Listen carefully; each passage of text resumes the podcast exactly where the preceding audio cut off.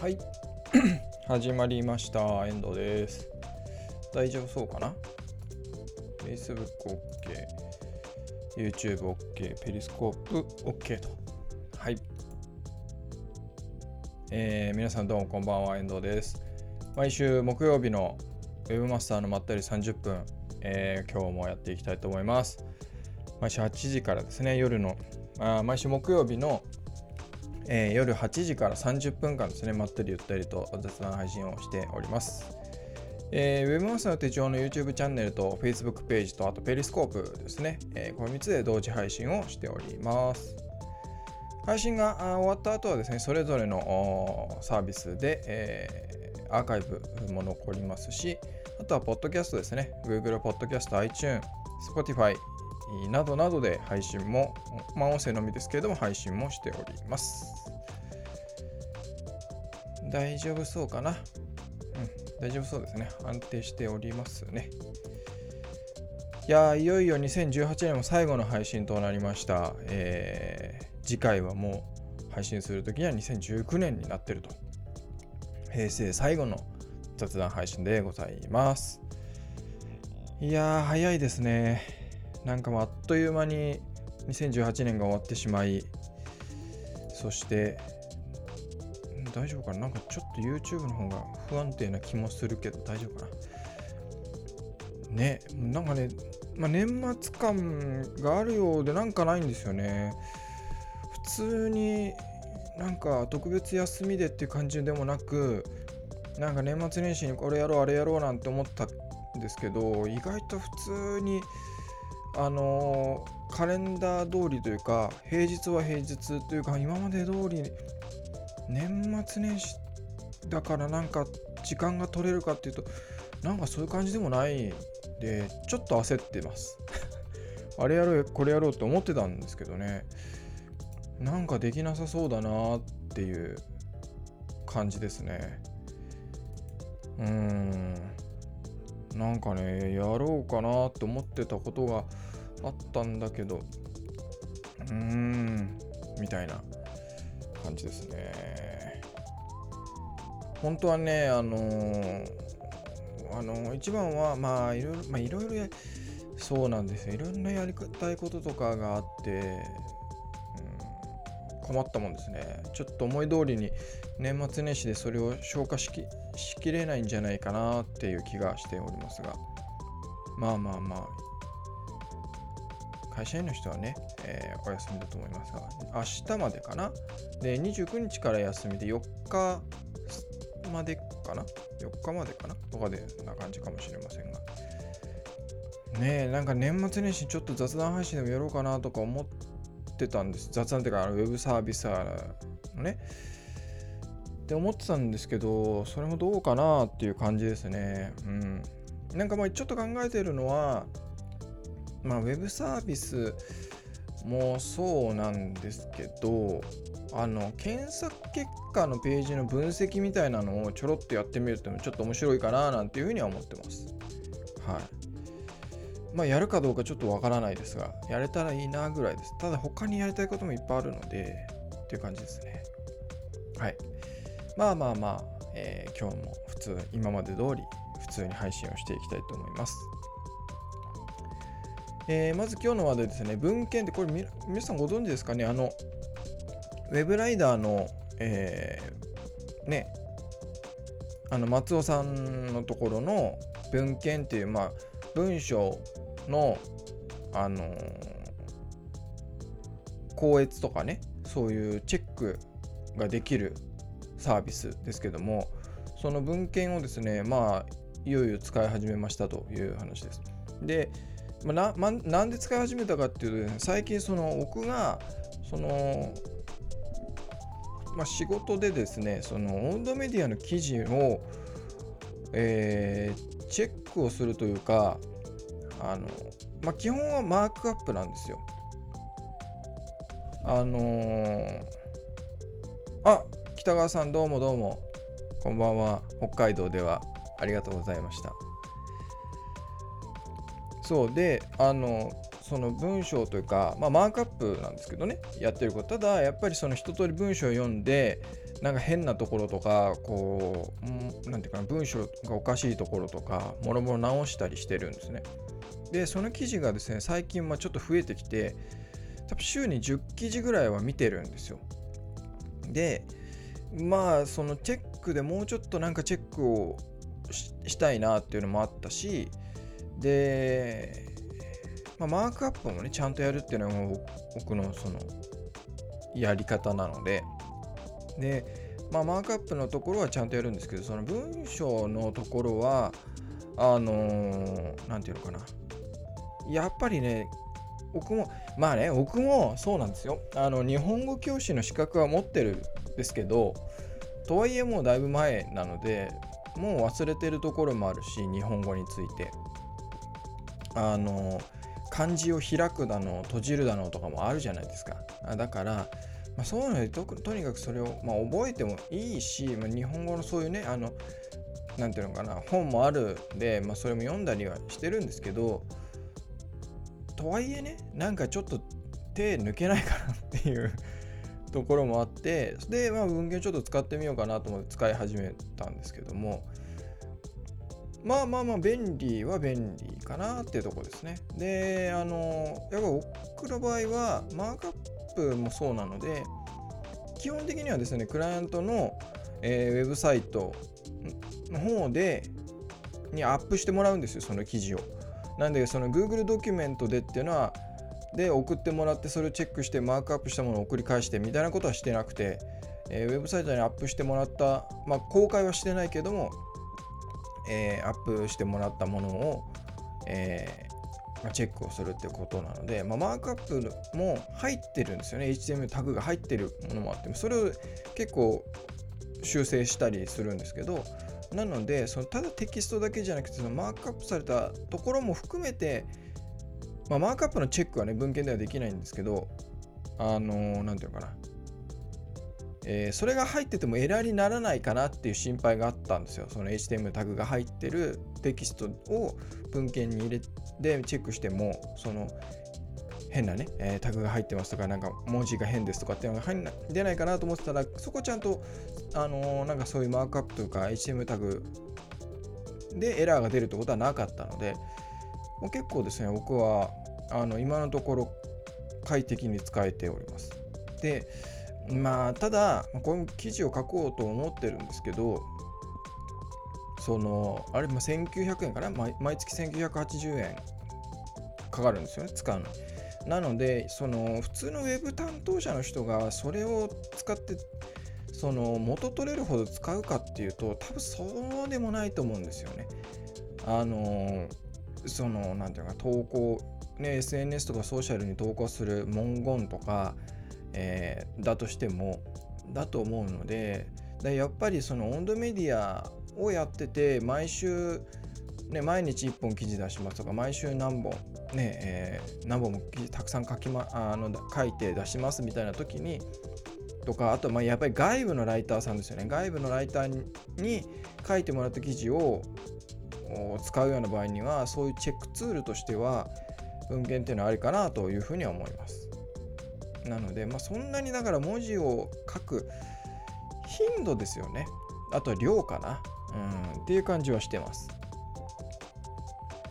ただまあ、あの、本当温度メディアとか運営してる人であれば、まあ、使ってもいいんじゃないかなっていう感じはしますね。まあ、1980ってめちゃくちゃ高いわけじゃないんで、導入してもいいんじゃないかなという気はしますね。うん。まあ、これも記事書きます。はい。えー、次、アメブロが商用利用できるようになるねっていう話ですね。なんかあの、利用規約をね、変え変えるとかって、まあ、先週だか今週だかにニュースになってましたけど、で、いよいよなんか商標利用が、僕もちゃんと見てないので、ちゃんと見たら記事書こうかなと思ってるんですけど、あの、アメブロがね、えー、あれ、いつですか ?2012 年か13年、12年、11年、そそれぐらいにあのね、アメブロが所有理由ダメってバーンって結構激しくね、あのアカウントをバンしてっていうのがありましたよね。えー、まあ、それから経って、まあ、所有利用ができるようにってことで、まあまたね、あの時みたいに所有利用ができるからといってこうねユーザーの質が下がっちゃったりするとってなるねの心配はありますけどその何ていうかなスパム的というかねえー、なんかあまりにもねちょっとこう印象が悪くなっちゃう感じにならなきゃいいと思うんですけどまあでもなんかそのクリーンにねやっぱりその商売で使いたいって人もいるだろうしそのアメブロっていう SNS の中で、えー、ねやっていく。でアメブロなんかも多分ですね僕最近全然触ってないんで分かんないですけど多分 SEO とかちゃんとやり始めてるんですよアメブロ自体が。なのでまあバンされるアカウントはバンされるとは思うんですけどスパム的なものとかは。それがないとね多分カオスになるなと思うんでまたね。でそのアメブロを使ってること自体で印象が良くないっていうような話えアメブロ使ってるの？みたいな風に思われるっていうあのね負の連鎖というかがまた起こっちゃうと思うのでやっぱりそれは質を担保するっていうところはまあまあねどんなサービスでもそうだと思うんですけどなんかねあのですよね北川さんねなんか変なのがね増えちゃうとその印象ってやっぱね目立っちゃってっていうのもあると思うんで、うん、まだそういうサービスを使っていると、まあ、どうしてもあるのでやっぱりサービスを提供している側がそこはねうまくハンドリングしていかないとまあ難しいだろうなとは思うんですけどまあでもねその選択肢が増えてやりやすさがやりやすさというかね、えー、所有利用できるようになったっていうのはまあいいことなんじゃないかなとは思います。うん。まあ今後どうなるかって感じですね。あ僕もちょっとちゃんと見てないんで縛りがどうもしかしたらあるのかななんて気もしてますけど。まあまあまあ。ね。2019年どうなっていくか。まあうまくうまくハンドリングをねアメバー側でやってくれれば結構いいツールにはなるんじゃないかなと思います。まあとはいえねアメバプロって SNS なのでうん。ただそれが検索にヒットしてとかって話になってくるとまたあれかなって気はしますね。まあただハテナとかがねもう結構強くなってるなっていう感じもするし。うん。っていう感じですね、はい。えー、3つ目。まあ、3つ目もこれブログに書いたんですけどもあのフリーランス協会っていうのに入って、えー、賠償責任保証っていうのもねが使えるようになりましたよって話ですね。でこれは、まあ、前なんかそういうのあったらいいのになって思っててただあんまり気にしてなかったんですよ僕は。でフリーランス協会自体も多分去年かなな確か2017年だったと思うんでだからまあ最近だしでこの間そのえっ、ー、と G0O さんの GMO のね ところのそのそういうやっぱ保証のやつがあってただその利用利用条件がその口座を開設するとかっていうのでうーんどうかなみたいな。でちょっと他のないのかななんて見てたら、まあ、そのフリーランス協会っていうのがあったので。で、まあ、見てみてまあ年会費1万円なら、まあ、試しにね、えー、使ってみるのありかなと思ってあの入会してみました。あって感じです。だからそんなにそそこの保証で全部がね賄えるとも思ってないし実際にその保証がね、まあ、保険と同じで保険がちゃんと下りるのかどうかっていうのも、まあ、実際そこは見えてないなっていう感じはしてるのでまあただねそういうのがあの保証があるよって、まあ、記事にも書きましたけどやっぱりその何ていうのかなえー、僕にね、まあ僕は言ったって個人事業なわけですよ。ね、法人化してないので、まあ、記事にも書きましたけど、まあ、その収入面的にね、もうもうこれはもう法人化しないともう取られるだけ取られるぞみたいになっちゃったらしょうがないかなって感じはしてるんですけど、まあでも、なるべくね、細々とやっていきたいんですよ、僕は。自由に。だから人を雇いたいとかも全然なくて、人なんか雇っちゃったら大変じゃないですか。その人のね、人生に責任があるわけでその人の家族とかのことも考えなきゃいけないしっていうんで僕はもうそそんな責任は極力責任を負いたくないタイプなので。でまあとはいえねやっぱりその個人事業っていうのは、まあ、記事にも書いた通りやっぱ信用ってものがないわけですね。社会的信用とかその実績とか過去の経験とかっていうのとはまた別のところでのあの信用っていう意味でですね。でやっぱ何かあった時にどれだけ対応できるかっていう問題ででやっぱりその、まあ、今のね奥に仕事を振ってくださってるというかもう契約してもらってってまあ本当もう長いお付き合いになってるところだけなんで今って。まあ前も話しましたけどそういうところだけにしてるのでだからもう4年とか5年とかなんですよね。でたまにまあその新規でっていうのもちょろっとありますけど基本的にそのがっつりした仕事として受けるのはもうしてないんですよ。だからこの間もそのウェブサイトの制作の話とかもで継続的に結構大きめのが来たりしたんですけどもう制作とか僕したくないんですよ。あの新規の人をたくさん回数こなすっていうのはもう手間かかるしストレスだしその割にその入ってくる報酬っていうのが割に合わないなっていう感じがしてるのでなのでまあまあ本当に紹介があってとかもともと知り合いの人とかそういう紹介でまあここはちょっとやりたいなっていうところがあればやるぐらいの感じなんですね。なんで、まあ、今更感はあるんです。その保証に、はい、僕が入ったところで。ただ、でもなんか、そのクライアントさんとやっていく中で、まあやっぱり何かあった時に、その今付き合ってる人たちでもに何かあった時にお前払えよみたいなそういう人たちではないんですけどもだから言ってねそれに甘えちゃうのはどうなんだろうっていうのもあってだからそのね何かあった時例えばまあパソコンが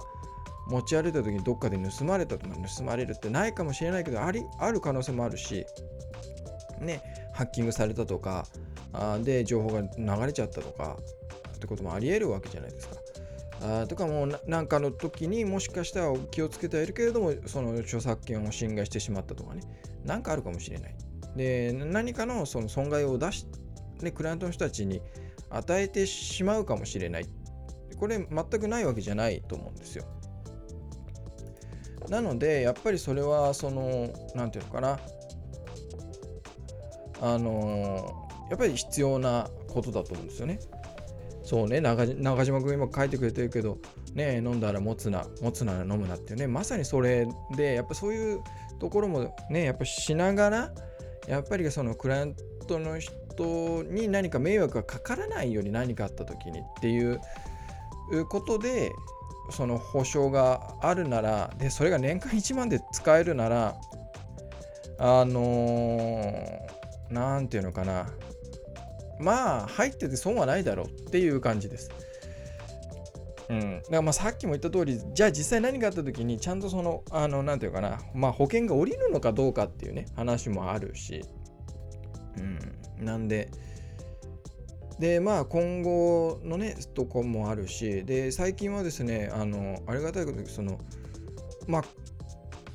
2019年にそれそっちの方が広がってったらいいなっていうふうに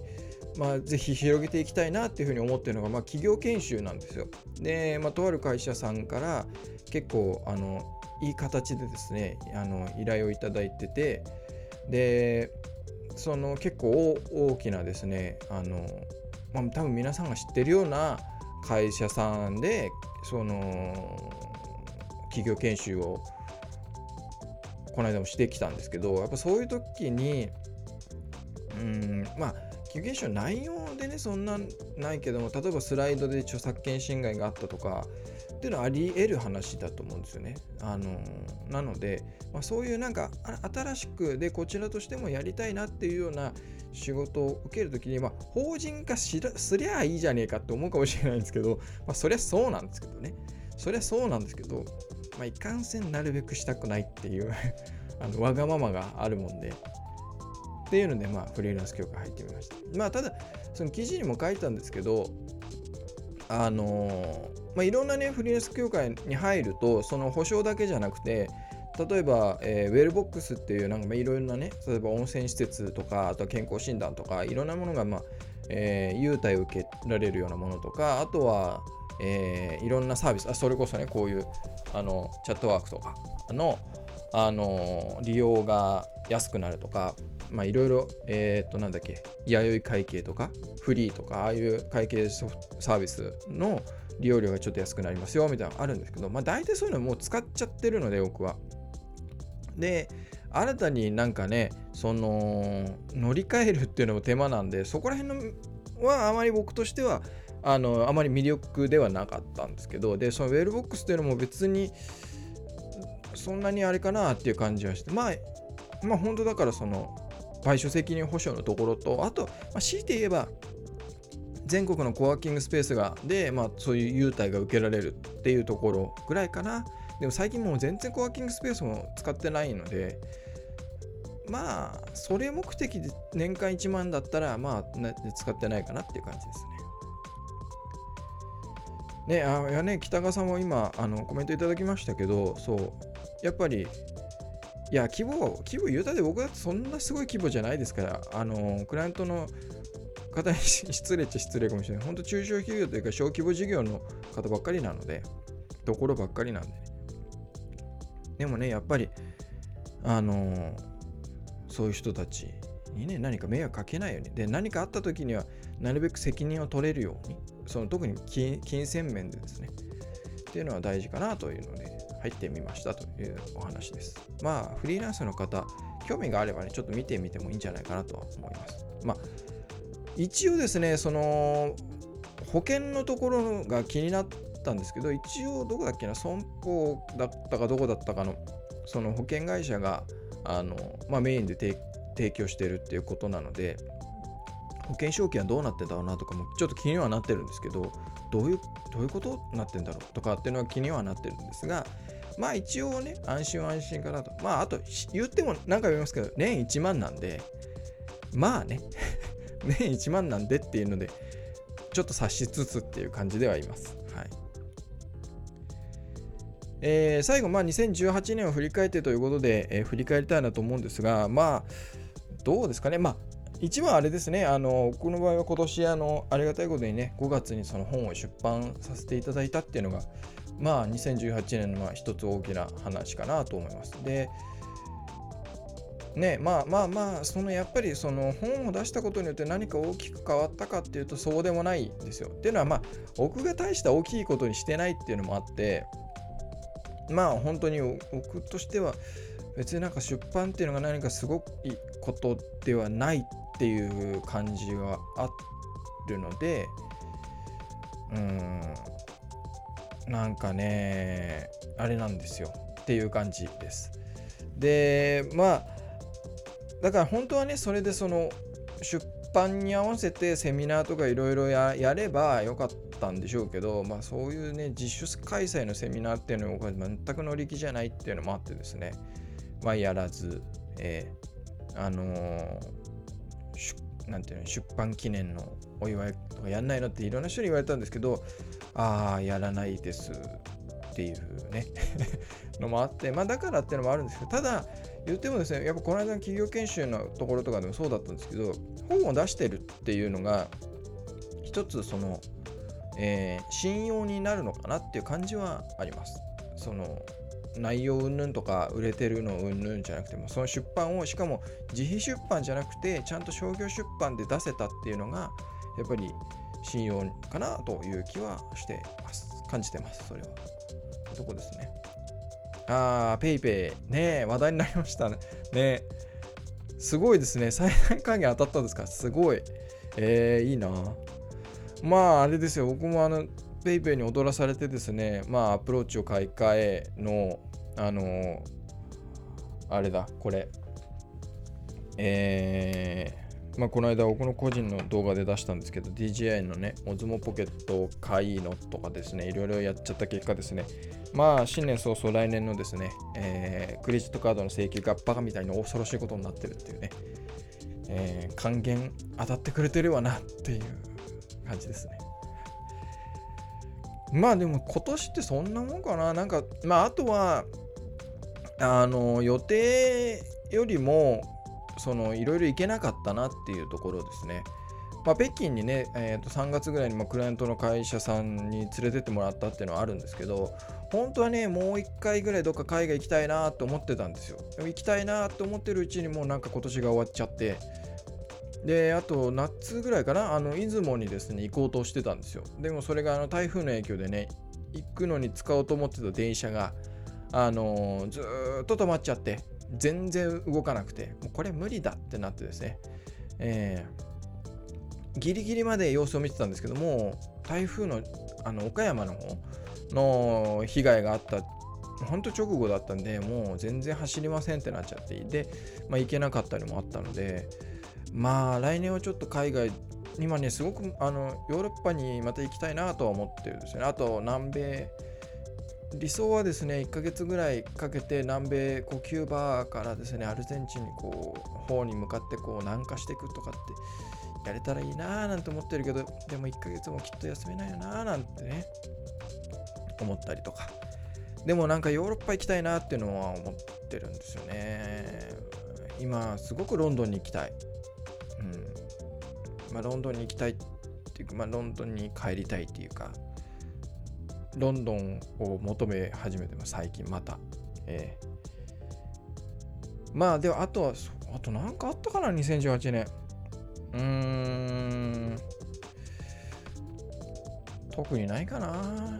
ででまあ毎年ねなんかもういつも言ってる通りこの Webmaster の手帳更新をもっと増やしたい増やしたいって言いつつね増やします増やしますってほんとやるやる詐欺がずっともうもう3年よね続いてるんですけど。ね。いや2019年はほんできたらで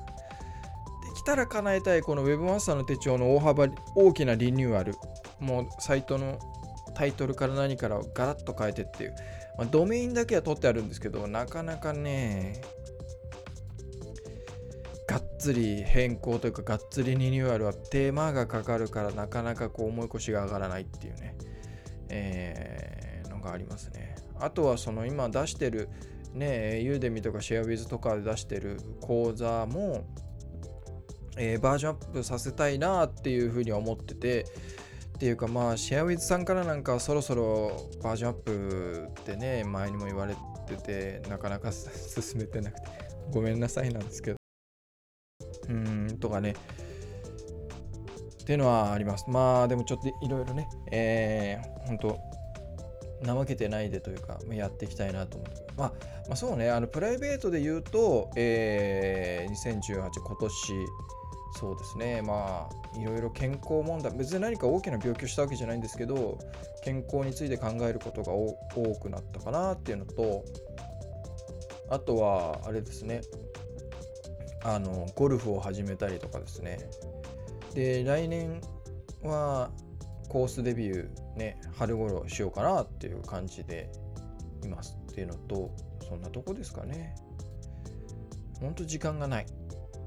全然1日24時間では足りないっていう感じですね。48時間あっても全然構わないっていうぐらい。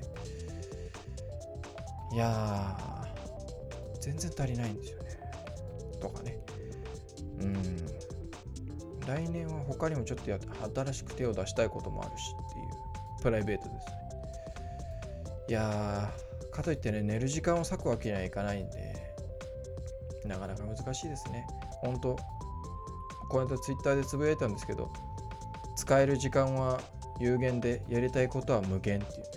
この歯がゆさみたいなね。まあ何しても、まあまあ、まずはね、その大きなリあのリニューアルとかうんぬん前に、やっぱり Webmaster 手帳をちゃんと更新するって、ね、えー、もうなんか考えたんですよ、週に3回。この例えばこの配信、ま、毎週木曜日のこの配信はもう完全に習慣化しているので、僕も苦じゃないし、毎週木曜日ね、夜8時からっていうのもうずっと続いてて、今回111回目ですけど、続いてるんで、まあ、こういうね、やっぱ習慣化させるのが一番いいんですよね。だから、記事も週に3本上げ、月水金で上げるとか、あるいはもう毎日1本とにかく上げるとかっていうのをまず最初習慣にしちゃうのがやっぱいいよなとは思ってるんですけどというとこですねただいかんせん仕事が忙しくなったりするとうん優先順位が下がってしまってっていうね難しいですね。まあまあまあ、そんなところで。まあ、2018年はそんな感じでございました。えー、というわけで、まあ、時間もいいお時間となりましたので、えー、2018年、えー、最後の雑談配信ですね。平成30年最後の配信でございます。本当1年間ですね、あのいろいろご視聴いただいた皆々様、ありがとうございました。えー、2019年もですね、えー、引き続き、この毎週ね、木曜日夜8時からっていうのは続けていこうと思っておりますので、えー、まあ、お時間が合う時にですね、えご視聴いただければなと思っております。というわけで皆さん、2018年もありがとうございました。2019年もよろしくお願いいたします。というわけで皆さん、えー、最後になりますが、良いお年をお迎えください。それではまた来週。あ、来週ちゃんとやりますんで、え新年明けて一発目、あの、ちゃんとやりますんで。はい。それじゃあ、良いお年を。